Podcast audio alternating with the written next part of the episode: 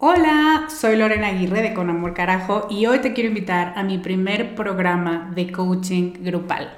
Se llama Camino a la Mujer Soberana y es una metodología que no habías probado porque no había ofrecido nunca un programa así y estoy muy emocionada. Es un coaching en grupo donde en ocho sesiones vamos a trabajar con la niña buena interna. Vamos a trabajar un bloqueo por sesión que estás cargando que no te permite construir una vida plena porque se activan respuestas de tu niña buena interna. Y te voy a dar una práctica para ejercitar una habilidad que contrarreste este bloqueo y, muy importante, vas a tener el input, las vivencias y las mejores prácticas de tus pares, de otras que están igual de interesadas que tú en trabajar con esta niña y con esta soberana y de quienes te vas a enriquecer mucho. Entre las habilidades con las que vamos a trabajar está el merecimiento, usar tu deseo como brújula, aprender a recibir, la autorregulación emocional y cuatro habilidades más. Este es un grupo reducido, tenemos 15 sillas y una de ellas puede ser para ti. Te invito a que vayas a descubremasdeti.com diagonal camino para revisar las ocho habilidades completas la metodología mayormente explicada, los planes de pago y para que veas dónde nos puedes encontrar si tienes preguntas. Te esperamos allá para recorrer este camino juntas. Hiring for your small business? If you're not looking for professionals on LinkedIn, you're looking in the wrong place. That's like looking for your car keys in a fish tank. LinkedIn helps you hire professionals you can't find anywhere else, even those who aren't actively searching for a new job but might be open to the perfect role. In a given month, over 70% of LinkedIn users don't even visit other leading job sites. So start looking in the right place. With LinkedIn, you can hire professionals like a professional. Post your free job on linkedin.com slash people today. Bienvenida con Amor Carajo. Este es un espacio para hablar sobre todas tus emociones sin juicios para abrazar tu imperfección, para aceptar todo lo que eres y para desarrollar autocompasión. Me da muchísimo gusto que estés aquí. Si quieres sumarte a mi lista de correo para saber más de mí y de mis programas, deja tus datos en descubremasdeti.com diagonal lista. ¿Empezamos?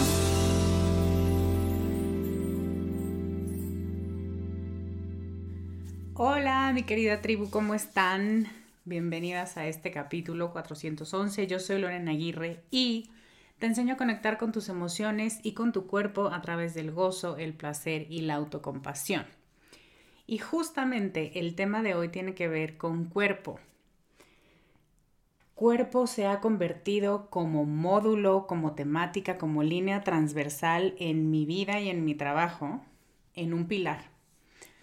Esto pasó desde hace un par de años, desde que empecé la certificación tántrica informada en trauma que hice, porque termina siendo todo un desaprendizaje de los conceptos que nos han dado, de los permisos que nuestra cultura nos da para pensar al cuerpo, ¿no? Y que si se te ocurre pensarlo desde otro lugar, eh, ya eres rara, ya estás enojada, ya vas a empezar con tus cosas raras. Entonces, o te quedas en la narrativa dominante o te arriesgas a ser la alternativa.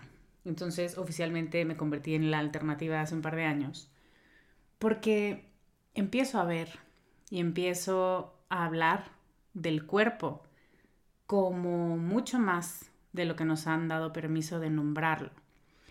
Del cuerpo como primer territorio de defensa, como mi casa desde la que yo elijo a quién dejo entrar, cuáles son los límites de lo que puedes y no puedes hacer en esta casa. Incluso yendo mucho más allá y siendo mucho más transgresoras, tal vez no te gusten mis límites, tal vez mis límites te parezcan riesgosos o no los apruebes o sean inmorales, pero son míos porque mi cuerpo y yo decidimos. El cuerpo también lo veo como como este medio, como este transporte y al mismo tiempo este receptor de placer. No supe bien cómo llamarlo porque es receptor, es contenedor, pero también es este medio de expresión de placer, porque básicamente somos una bola de nervios. y sentimos todo a través de nuestra piel y a través de nuestro cuerpo. Otra mirada al cuerpo es, esto nos lo enseñan desde primaria, pero se nos olvida rápido, que es un ser vivo, es un ser que evoluciona naturalmente. Si envejece, significa que está evolucionando. Si antes podía hacer ciertas cosas y ahora no puede hacerlas, significa que está evolucionando. Y esto versus la idea de que hay un estado perfecto y único en el que podemos existir y ya después cuando te salgas de ahí, cuando se te pasen los años, cuando ya no estés en el rango de edad adecuado para tener un cuerpo, entonces pues bueno, te acostumbras a que se olviden de ti o a que no te piensen o a que no existan espacios para que tu cuerpo se sienta a gusto porque el mundo está hecho solamente para personas entre 25 y 30, ¿no? y si no, hay un mercado gigante para que te veas de 25 o 30. También la visión del cuerpo como este almacén gigante y superpoderoso de experiencias y de sensaciones. Y como una de las mayores herramientas que tenemos para interpretar estas sensaciones, estas vivencias, este placer y todo lo que te acabo de nombrar, y así entendernos a nosotras mismas. El cuerpo es un mapa para llegar a tu esencia, o al menos tiene la capacidad de serlo, porque no todas las personas se meten a este hoyo del conejo blanco para decir, aquí hay mucho más de lo superficial que me han enseñado al respecto. Nuestro cuerpo es un tesoro que se nos entrega y que habitamos y que seguimos haciendo crecer. El tema es que no nos enseñan a verlo como todo eso, ni siquiera como un cuarto de esto que te acabo de decir. Y la razón por la que el cuerpo se volvió algo tan importante para mi trabajo de coaching, para mi vida personal, para todos mis programas, es porque es el gran desconocido, y de verdad es como estar sentada en un tesoro maya, mejor que eso. El tema es que para el sistema en el que vivimos, nuestro cuerpo es algo muy básico, algo con lo que pueden monetizar, es un objeto de consumo. Y los cuerpos femeninos particularmente son etiquetados como objetos de deseo, no como sujetos deseantes, sino como, eh, tú estás buena, tú estás bien, ok, te apruebo y por supuesto como objetos de satisfacción sexual. Y de aquí surgen estas expresiones estúpidas como esa mujer es incogible, ¿no? O sea, inserte aquí la estupidez que usted quiso decir con, con ese adjetivo. Pero somos etiquetadas y somos clasificadas por eso. Qué tan bella, qué tan deseable, qué tan ¿qué tanto puedo fantasear contigo como un objeto de satisfacción sexual? Y eso somos nada más. Que quiero hacer aquí una apología a estos términos, ¿eh? Em, hay un cierto, una cierta rama del feminismo que habla de reivindicar muchísimas de estas visiones y decir, pues sí está jodida la forma en la que nos lo han impuesto, pero sí quiero ser vista como alguien deseable, quiero tener esta mirada porque yo la quiero, porque yo la deseo. Y esto es muy diferente a porque es la única vara con la que voy a ser medida. Porque el ser deseable es lo único que me va a dar un lugar en esta sociedad. Porque voy a pelear y voy a hacer todo lo que tenga que hacer para transformar mi cuerpo para que me respeten y encuentre espacios, tanto laborales como personales y románticos, donde yo sea valorada, donde reencuentre este valor que esta cultura me ha quitado. Es muy distinto decir, a mí sí me gusta que me canten canciones de reggaetón y me las dediquen, porque me gusta y me hace sentir, no sé, vista, deseada, sexual, a decir, eso es lo único que soy. Es muy distinto, pero quiero, no quiero nunca avergonzar a nadie, ni decir que hay una única manera de ver el cuerpo. Sí, a muchas nos gusta, este, tengo una amiga que decía eso. A mí sí me gusta esta canción de reggaetón, todo lo que dice, sí, así como está de puerca de misógina, sí me gusta, ¿no? Y sigo siendo feminista. Estos, estos matices que de pronto hay para los feminismos me encantan, porque es precisamente poder ser la que reconoce lo que le gusta, lo que acepta y lo que desea y pedirlo así como lo hace. Pero bueno, esto fue un pequeño detour. Vamos a volver al cuerpo. Nos han enseñado que nuestros cuerpos son para otros, para que otros los vean, los admiren y a veces de una manera cínica, puerca y sin pedir perdón, y que los consuman. Nuestros cuerpos no están para ser escuchados, para ser admirados, mucho menos para ser amados. La narrativa dominante es si quieres amor o si quieres afecto, tienes que tener un cierto nivel de belleza y de juventud y vemos, vemos si te ganas el afecto. Cuando eso es una tontería porque el afecto ya lo merecemos simplemente por existir en este planeta. Pero es confuso, es tan profundo y nos lo enseñan tan jóvenes este mensaje de que dependiendo cómo se vea tu cuerpo vas a tener más o menos valor en la escala de la humanidad, que cuando yo te digo no es cierto, dices, ay, qué linda, eres idealista. Y es como, no, no, no. Esto es filosofía pura, no es mi postura cursi de la vida. Tienes un valor inherente por ser humana, ya está. Que toda nuestra cultura esté basada en decirte que no, ahí está lo jodido pero lo jodido son los pilares sobre los que está sostenida esta cultura, no tú y no esto que sabes en tus huesos, que tú tienes un lugar, que tú tienes un merecimiento, que tú tienes una dignidad que no está condicionada por cómo te ves, por si tienes todas tus extremidades, por cuánto pesas, por de qué color eres, dónde naciste, dónde vives, ¿no? Porque al final, y eso justo te voy a hablar hoy, estos últimos dos puntos que te acabo de decir es como, ay Lorena, eso no tiene que ver con el cuerpo. Por supuesto que tiene que ver con el cuerpo, porque todos los ámbitos que habitamos, los habitamos con nuestro cuerpo. Y eso nos hace sujetas de mucha discriminación, de muchísimas injusticias e incluso de violencias. Los cuerpos menos normativos reciben mucha más violencia. Y claro, si no se habla de amar al cuerpo, porque es y existe, y solo nos dan tregua para, ok, bueno, está bien, si quieres ya no te pelees con él, no estás tan mal. No alcanzamos a ver y por supuesto nunca alcanzamos a abrazar esta riqueza que vive dentro de nosotras. Ni siquiera sospechamos que es posible porque estamos como estos caballos que solamente tienen permitido ver al frente. Esto es lo que quiero que veas, esto es lo que quiero que creas. Fuera de esto, nada. Entonces, Aquí hay un punto muy importante que te quiero compartir. Tiene que ver con mi próximo programa, Emociones Educadas. Emociones Educadas inicia con el módulo cuerpo. Es el módulo 1 después del propedéutico que tenemos para explicar cómo van a ser las clases y para darte técnicas de estudio para este diplomado. Lo primero con lo que te topas es cuerpo. Y es lo más choqueante del mundo. Porque es como...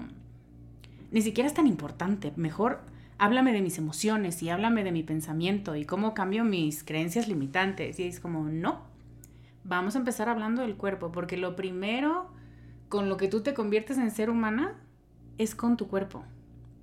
Somos seres sintientes antes que seres con conciencia de sus ideas, de sus posturas, de sus filosofías.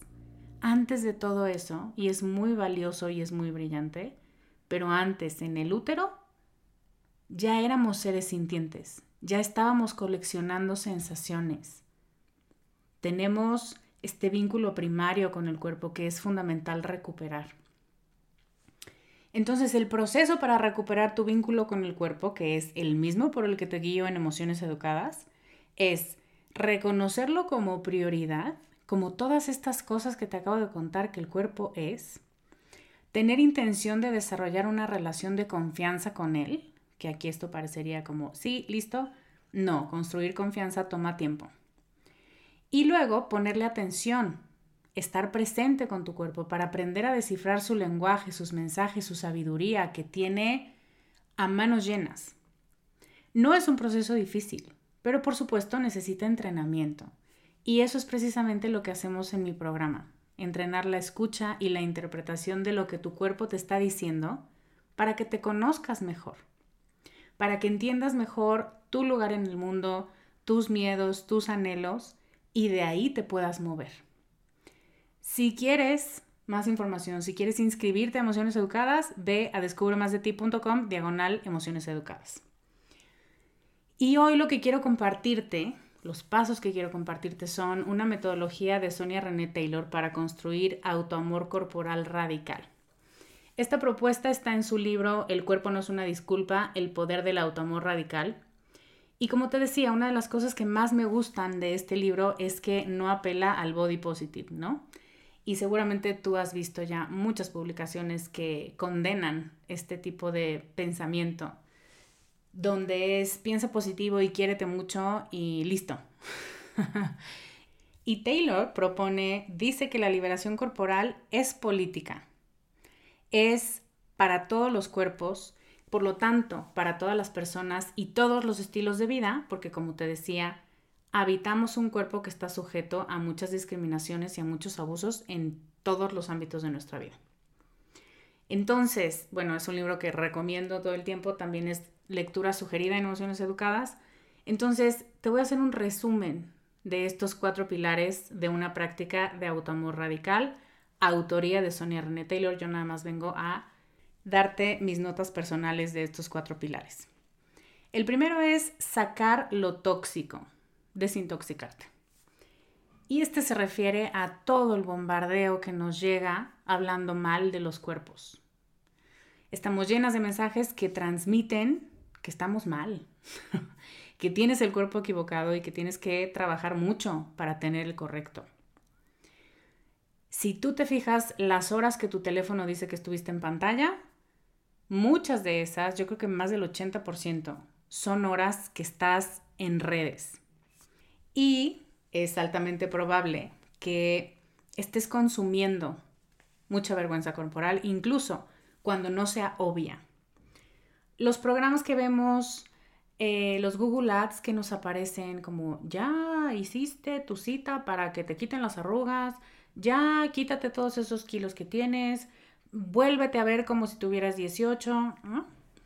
La música que escuchamos, los artículos que leemos y estás muy tranquila leyendo algo o viendo una serie y de pronto ¡ah! viene el comentario gordofóbico o viene el chistecito estúpido homofóbico o viene algún capacitismo o algún edadismo. Y sí, sí, todas estas son palabras eh, neologismos, por supuesto. Y vamos a seguir inventando palabras que describan qué es lo que estamos haciendo y si es un problema, cómo se resuelve. Entonces, bueno, aprendamos lenguaje nuevo. Entonces, absorber mensajes tóxicos, evidentemente, bloquea tu ruta al autoamor radical sin que tengas que hacer ningún esfuerzo. El consumo es casi inconsciente estamos bombardeadas y como lo hemos estado desde que éramos chiquititas, ya ni siquiera notas la agresión. Por eso los centennials los admiro tanto, porque lo notan rápido y porque sí te dicen, ¿qué onda con el discriminador? Porque tienen mucho más parada la antena de reconocer esto no está bien. Tenemos espectaculares, portadas de revista, comentarios en series sobre la belleza, la gordura, la vejez de algún personaje que nos recuerdan. Estábamos tranquilas viendo la serie y de pronto te recuerdan, hay mil maneras de tener un cuerpo equivocado, ten cuidado. Y también existen los que directa y cínicamente te recuerdan lo mal que se ve cierta artista de cierta edad por básicamente existir y los 850 comentarios que dicen, sí, efectivamente estaba más buena cuando tenía 25. Y es como, ¿qué? ¿Y yo por qué estoy leyendo esto? ¿Y yo por qué estoy perdiendo el tiempo cuando, a pesar de que tomo conciencia de que esto es agresión, haya una parte de mi cerebro a la que esto le está hablando y está reactivando la herida y está reactivando el trauma? Y por supuesto está el componente mercantilista. Para evitar que te vuelvas vieja, gorda, este, y todas las cosas que Dios nos libre de ser, el mercado tiene para ti la solución. Tiene cremas, tiene pastillas y si quieres tiene cirugías, de lo que usted quiera, llévelo marchanta. One size fits all seemed like a good idea for clothes. Nice dress. Uh, it's a it's a t-shirt. Until you tried it on. Same goes for your healthcare. That's why United Healthcare offers a variety of flexible, budget friendly coverage for medical, vision, dental, and more. So, whether you're between jobs, coming off a parent's plan, or even missed open enrollment, you can find the plan that fits you best. Find out more about United Healthcare coverage at uh1.com. That's uh1.com. Necesitamos limitar o por lo menos ser conscientes de lo que estamos consumiendo. ser mucho más, así como empezamos a ver las etiquetas de lo que consumíamos y empezamos a ver que esto tiene un exceso de algo que a mí no me cae bien, es importante revisar estos mensajes y preguntarte, ¿este programa, esta persona y lo que está diciendo se alinea con mis valores de autoamor radical? ¿Le estoy dando mi dinero a alguien con quien no comparto mis valores? Y no importa si es una persona o si es una corporativa multinacional. ¿por qué le estoy dando dinero a esta persona? Porque básicamente estoy cayendo exactamente en donde quiere que yo caiga. Consumir por el miedo a tener un cuerpo humano que envejece, que cambia, que evoluciona. Entonces, ese fue el primer pilar, sacar lo tóxico. El segundo pilar, y me gusta mucho que Taylor lo nombre, es la mente importa tu cerebro es parte de tu cuerpo. Y nuestra tendencia a divorciar nuestro cerebro de nuestro cuerpo es una de las formas más eficientes, pero también más macabras para que la vergüenza corporal prospere. De nuevo, no te das cuenta, es como la maleza. De pronto volteas al jardín y está lleno de plantitas que no sabes de dónde salieron ni qué son, pero crecen y crecen y crecen. Así es un poco lo que pasa con nosotras y cómo nos intoxica todo este toda esta narrativa de los cuerpos correctos e incorrectos. Aislar a los cerebros de nosotras y de nuestro cuerpo nos da permiso de tratarlos diferente. Nos da permiso de medirlos con otra medida. Entonces, todo lo que vive en nuestros cerebros, incluidas algunas enfermedades, algunos desórdenes, algunos desequilibrios mentales, se minimiza. Todo está en la mente. Acabo de ver no lo acabo de ver, pero me sigo riendo muchísimo de este meme donde hay un conejito o un hámster, ni siquiera sé que está bien cagado. Y es como, mi familia cuando le digo que tengo un ataque de ansiedad y me dicen, ya no te preocupes. Y uno aquí batallando, ¿verdad? Y me muero de risa cada vez que lo veo y cada vez que me lo encuentro en alguna red, porque digo, exacto, gracias, ojalá fuera tan fácil como eso. Pero se minimiza tener una mente que también tiene la posibilidad de desequilibrarse, justo porque cambia, justo porque hay demasiados factores involucrados para mantener la salud general y la salud mental en particular. Y no diríamos todo está en tu mente si se tratara de una fractura, de un esguince, pero si una depresión, si una ansiedad, si un ataque de pánico se origina donde se origina, está en mí, está en mi cuerpo y es parte de mí, entonces es importante. Tengo derecho a nombrarlo y a pedir ayuda. Las herramientas que conectan mente y cuerpo, como la meditación, como las visualizaciones, nos permiten ver a las cosas que le pasan a la mente como una más de las formas únicas en las que nuestros cuerpos existen en el mundo.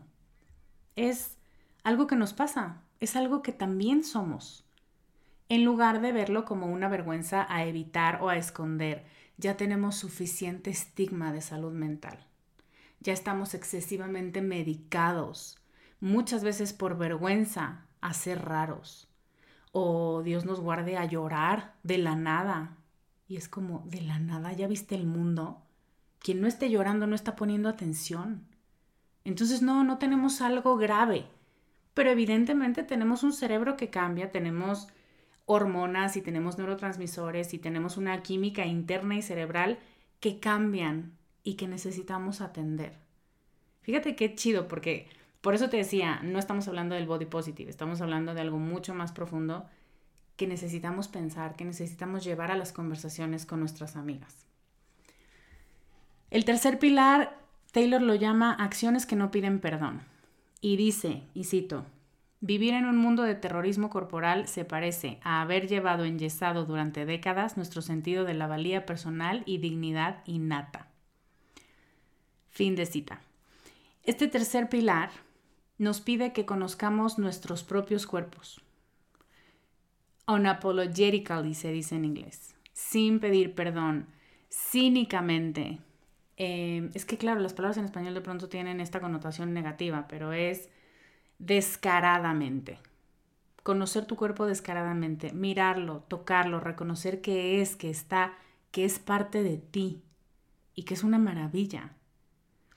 Evitar la intimidad con nuestro cuerpo, este tocarlo, este sentirlo, este despertar, es parte de un condicionamiento desde chiquitas que nos hace creer que son malos, que son incorrectos, que son asquerosos, particularmente quienes fuimos socializadas como mujeres deja de tocarte ahí, cierra las piernas, no te muevas, no brinques, no grites. No, no, no, no, no. Haz de cuenta, vamos a jugar a que no tienes un cuerpo, solo que, que eres una muñeca de trapo, quédate nada más ahí. En cambio, al conocerlos, nos abrimos a nuevos niveles de reconocimiento del mundo y de reconocimiento personal, de cuidado, de deseo y sí, a la larga, de amor. Y no solo al nuestro, sino a todos los cuerpos. Este tercer pilar nos invita a reconocer qué es lo que le gusta hacer y sentir a tu cuerpo. Cómo le gusta moverse, qué le gusta tocar, ver, sentir, oír. Cómo le gusta ser acariciado, estimulado, eh, besado. O no, tal vez los besos no le gustan tanto. Y que lo hagas tirando como fichas de dominó las narrativas viejas que te decían que solamente existe un único movimiento corporal, que es correr o ir al gimnasio, si no, no cuenta. Que no te muevas mucho porque te tiembla todo y que oso. Que expresar mucho placer o gritar mucho o tener orgasmos muy profundos, pues también te hace medio puta y es de mala educación, ¿no? Que, que expresar lo que tu cuerpo siente y desea y necesita es inadecuado. Vamos tirando cada una de esas narrativas a través del reconocimiento descarado de lo que nos gusta, de lo que deseamos, de lo que nuestro cuerpo siente rico. Y el último pilar es la compasión colectiva. Y si te pones a pensar en cuando tú superaste o cuando tuviste un gran cambio en tu vida, como titularte después de mucho tiempo o alejarte de una expareja violenta, o soltar cualquier obsesión que no podías dejar de nombrar cada cinco minutos hace un año. Te das cuenta de que hay dos factores fundamentales, dice Sonia. El compromiso del día a día para elegir ser una persona diferente y que no lo estamos haciendo solas. Que hay gente que nos apoya y que nos sostiene en este proceso. Y esa gente pueden ser médicos, terapeutas, coaches y también pueden ser hermanas, primas, amigas, padres o no. Pero es gente en la que reconoces que te puedes recargar. De nuevo, la importancia de la tribu es brutal. Aquí es donde sanamos, nuestro cuerpo, nuestra mente, nuestra alma, todo sana. Estaba leyendo en una publicación de De Machos a Hombres que la OMS acaba de nombrar a la soledad como una enfermedad. No por sí misma, sino porque es un componente que provoca todos estos desórdenes mentales. Así de importante es tener una tribu, pero si me conoces lo sabes y si no, déjame te digo, la tribu es diferente que la gente. La gente son mortales con los que convives y con los que te subes al metro. Tu tribu es esa que te puede ver encuerada y no siente, o sea, y es como si estuvieras en el lugar más seguro del planeta. Bueno, no es como, estás en el lugar más seguro del planeta. Y claro, poder llegar a ese nivel de intimidad y de confianza toma tiempo. Toma reconocer, yo me merezco más que esto, no me puedo quedar en este lugar donde no me siento segura, comper. Y el componente de la colectividad también nos han habituado, nos han enseñado que es inseguro porque la vergüenza corporal y el terrorismo corporal Las burlas, las risas, las humillaciones que desde chiquitas hemos recibido por nuestros cuerpos han hecho que seamos desconfiadas. Hay varias de ustedes que me escriben diciendo, pero eso la tribu qué? O sea, si es posible. Y me dan ganas de abrazarlas así como boa, porque entiendo la pregunta, porque yo estuve por muchos años desesperadamente rascando las paredes diciendo, necesito tribu y no estoy muy segura de que exista. Y yo estoy aquí para decirte que sí existe, que necesitas tener claros tus estándares y no aceptar menos. Pero tiene sentido que desconfíes, justo por esto que acabamos de decir. ¿A quién no le hicieron una broma por su altura, por su peso, por su color, por su manera de vestir desde la primaria? Y entonces aprendemos, aprendimos cuando éramos niñas, a nunca exponer nuestros mal llamados defectos físicos o a intentar esconderlos o a quedarnos calladitas en la esquina para que nadie nos viera. Y cerramos la posibilidad de conectar con otros desde un mejor lugar, como adultas. Podemos conectar, si lo deseamos, desde la celebración de los cuerpos, desde el placer al que nuestros cuerpos tienen acceso. Para mí fue súper delicioso el año pasado empezar a hablar de orgasmos, empezar a hablar, mm, pues voy a mantener esto formato A, clasificación A, pero de muchos conceptos que nunca había hablado y nunca había dicho así sin pelos en la lengua con mis amigas porque entonces nos damos permiso de sentir, de ser, de describir realidades que nos traen placer, que nos traen descubrimiento y que sí, muchas veces nos traen mucha risa y mucha curiosidad y despiertan partes de nosotras que nos hacen conectar. Nos perdemos de mucho por el trauma que venimos cargando, aunque es muy comprensible. Aprender a confiar en otras personas viene en el mismo paquete de aprender a confiar en ti necesitas practicar ambas cosas para volver al autoamor radical. Y dice Taylor, el cuarto pilar te pide que vayas más allá de la autosuficiencia, de yo puedo sola, y pases al cuidado colectivo. No se trata solo, y ya es mucho, ¿eh? De compartir experiencias. Eso sana, eso libera, pero el cuidado colectivo es, en mi presencia nadie va a hablar mal del cuerpo de nadie, ¿ok? va. No me importa si es un artista que no está aquí, no me importa si es alguien que no conozco y es la amiga de la amiga, a mí me vale. En mi presencia esas cosas no se dicen. Debemos aprender a ser con los demás si queremos liberarnos.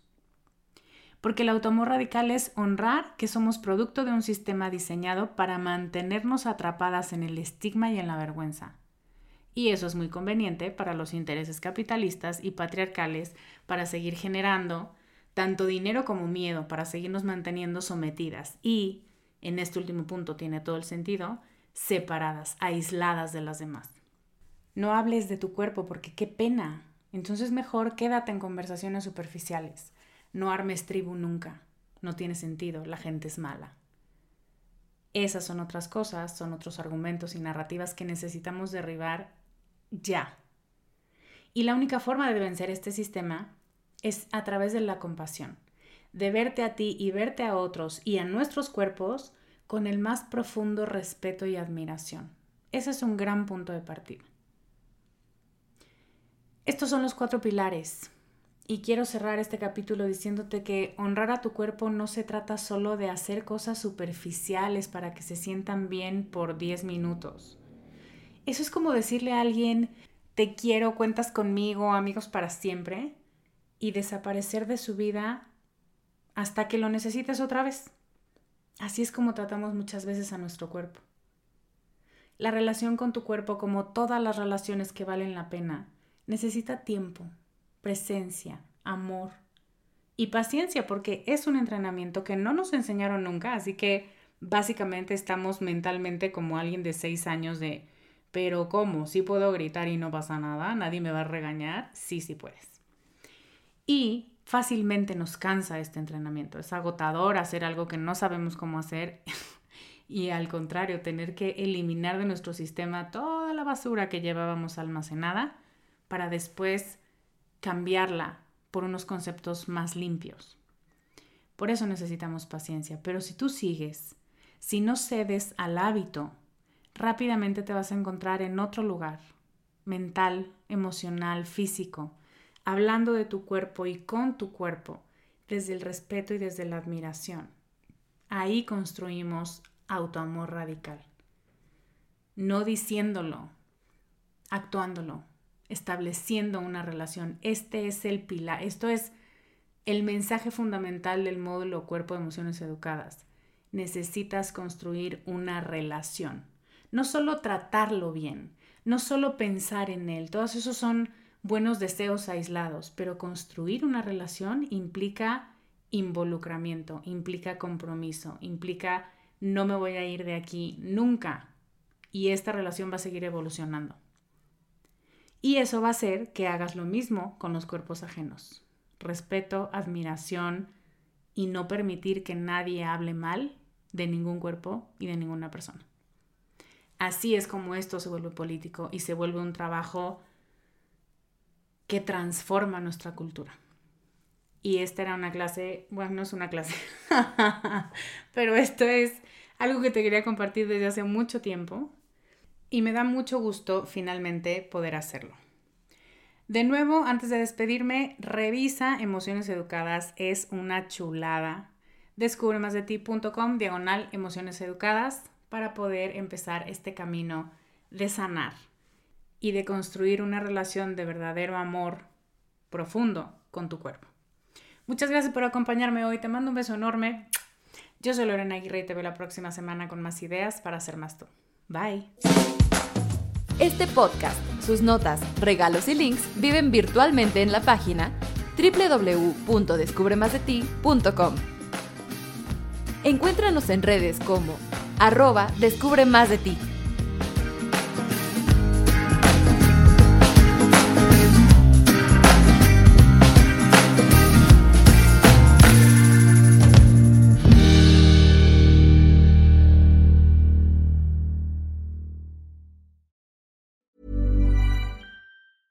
Mom deserves the best, and there's no better place to shop for Mother's Day than Whole Foods Market. They're your destination for unbeatable savings, from premium gifts to show-stopping flowers and irresistible desserts. Start by saving 33% with Prime on all body care and candles. Then get a 15-stem bunch of tulips for just $9.99 each with Prime. Round out Mom's menu with festive rosé, irresistible berry chantilly cake, and more special treats. Come celebrate Mother's Day at Whole Foods Market.